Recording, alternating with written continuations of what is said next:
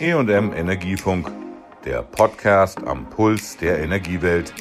Willkommen zur neuen Folge. Ich bin Susanne Harmsen, Redakteurin beim Fachverlag Energie und Management. Bei den aktuellen schweißtreibenden Temperaturen scheint es unvorstellbar, aber der nächste Winter kommt bestimmt. Wie es dann mit unserer Gasversorgung für die Industrie, Kraftwerke und Heizungen aussieht, analysierte die Initiative Energien speichern, kurz INES. Zunächst mal sieht es gut aus. Am 1. Juni waren die deutschen Gasspeicher zu drei Vierteln gefüllt. Dafür hatten die beiden Monate April und Mai genügt, in denen die Heizungen heruntergefahren werden konnten. Demzufolge sei es kein Problem, vor der nächsten Heizperiode gerüstet zu sein. Sebastian Bleschke, Geschäftsführer der INES, stellt fest, dass temperaturbedingt der Verbrauch bei nur noch 1,6 Terawattstunden pro Tag im Monatsmittel im Mai lag. Das heißt, der Verbrauch hat sich tatsächlich vom März jetzt bis in den Mai fast halbiert. Das Temperaturniveau im Mai lag bei 13 Grad Celsius. In der INES-Projektion wurde ein Temperaturniveau von 16,4 Grad Celsius angenommen. Das heißt, die Temperaturen bei normal waren jetzt von Ines deutlich wärmer beschrieben worden. Insofern überrascht es dann auch nicht, wenn der Verbrauch, der gemäß Ines-Projektion fortgeschrieben worden ist, deutlich niedriger lag, nämlich bei 1,1 Terawattstunden pro Tag. Das heißt, der Verbrauch war durchaus während des April überschätzt worden ist. Äh, in der Modellierung ist er jetzt im Mai unterschätzt worden, was aber doch sehr stark auf die Temperaturabweichung zum Normaltemperaturszenario zurückzuführen ist. Und zwar um 0,5 Terawattstunden pro Tag im Monatsmittel. Man kann im Grunde genommen sagen, dass der Mehrverbrauch, der im Mai stattgefunden hat, tatsächlich dann auch über ein erhöhtes Nettoimportaufkommen in Deutschland kompensiert worden ist. Insofern war die Speicherung, die von Ines noch bei 0,8 Terawattstunden pro Tag gesehen worden ist, nur leicht in der Realität abgesenkt bei 0,7 Terawattstunden pro Tag. Das klingt erstmal beruhigend. Hinzu kommt, dass es mehr Importmöglichkeiten gibt. Die deutschen Terminals für Flüssigerdgas, die im letzten Jahr kurzfristig errichtet wurden, bewähren sich. In ganz Westeuropa waren in diesem Jahr von Italien über Spanien, Frankreich, Großbritannien, Belgien, die Niederlande und Dänemark die Flüssiggasterminals nur etwa zur Hälfte ausgelastet.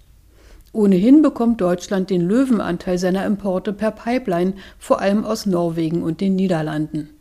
Braucht es dann noch das eventuell auf Rügen geplante Terminal? Es bleibt auch weiterhin dabei. Wir empfehlen wirklich kurzfristig aktivierbare Infrastrukturpotenziale, sofern sie denn im Winter zusätzliches Gas bereitstellen können. Und ja, dazu gehören natürlich auch zusätzliche LNG-Importterminals, dass diese wirklich gehoben werden, um den Winter abzusichern. Diese Vorsicht Bleschkes hängt damit zusammen, dass das Volumen der deutschen Speicher nicht ausreicht, um auch einen kalten Winter ohne Einschränkungen zu überstehen. Zunächst werden die Speicher gefüllt, weil es sich auch wirtschaftlich lohnt, sagt der Ines Geschäftsführer. Jetzt ist es natürlich so, dass wir aktuell eine Situation haben, wo die Preisunterschiede zwischen Sommer- und Winterpreis für Gas ohnehin sehr starke marktwirtschaftliche Anreize liefern zur Befüllung. Das heißt, dass man Stand jetzt mit Blick auf diese Marktanreize davon ausgehen muss, äh, dass die Befüllung marktwirtschaftlich auch ohne entsprechende Ausschreibung von Gasoptionen gelingen kann. Aber deswegen heißt es natürlich nicht, dass wir da nicht dran arbeiten sollten, weil schlecht wäre es, wenn ich dann in eine Situation reinlaufe, wo die Marktsignale vielleicht aussetzen oder zumindest zu stark reduziert sind und ich dann erst anfange, mir über das Instrumentarium Gedanken zu machen. Das empfehlen wir eben nicht zu tun, sondern sich darauf vorzubereiten auf einen Fall, der eventuell eintreten kann, aber nicht eintreten muss. Konkret geht es dabei um staatliche Maßnahmen, um eine Gasmangellage zu verhindern. Der letzte Winter war sehr mild, sodass die geplanten Maßnahmen bis hin zu einer Abschaltliste für industrielle Verbraucher nicht aufgerufen werden mussten. Zudem hatten die hohen Gaspreise infolge des Wegfalls der Erdgaslieferungen aus Russland ohnehin zum Sparen angeregt. Im nächsten Winter hängt wieder alles von den Temperaturen ab. Wird er wie der letzte, gibt es keine Sorgen. Wird er wie 2016, entleeren sich die Gasspeicher auf einen Stand von 38 Prozent zum 1. Februar.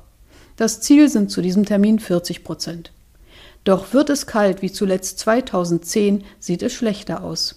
Für diesen Fall rät seine Initiative der Bundesregierung, Gegenmaßnahmen wie gezielte Ausschreibungen für Gasimporte in der Schublade zu haben.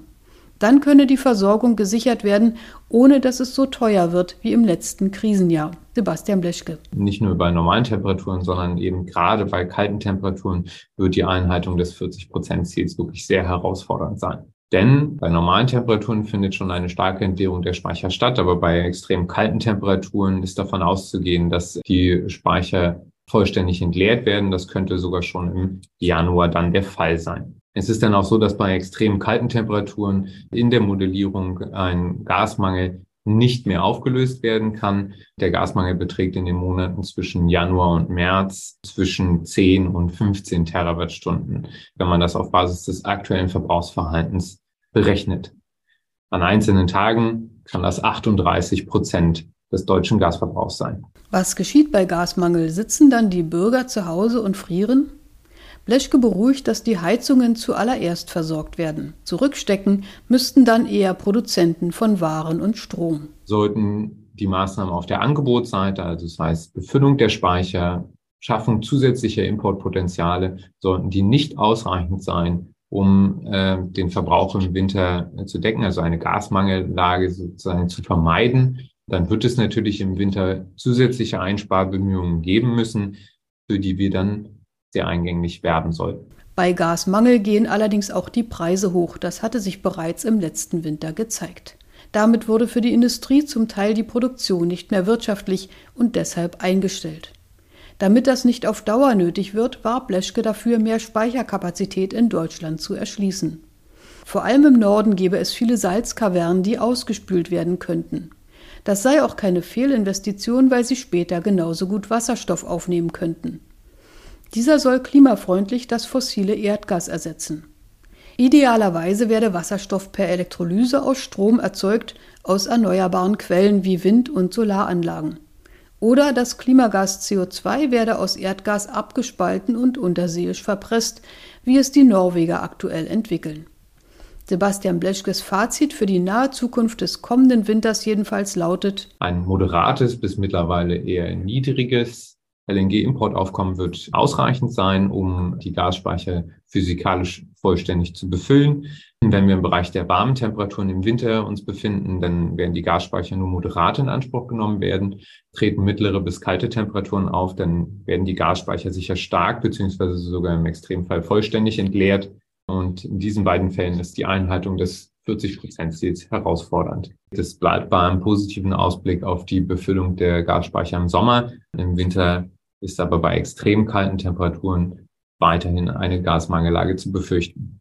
An einzelnen Tagen kann das 38 Prozent des deutschen Gasverbrauchs sein. Wir dürfen uns also nicht in falscher Sicherheit wiegen. Selbst wenn die Gasspeicher vollständig befüllt werden, könnte es im Winter immer noch eng werden.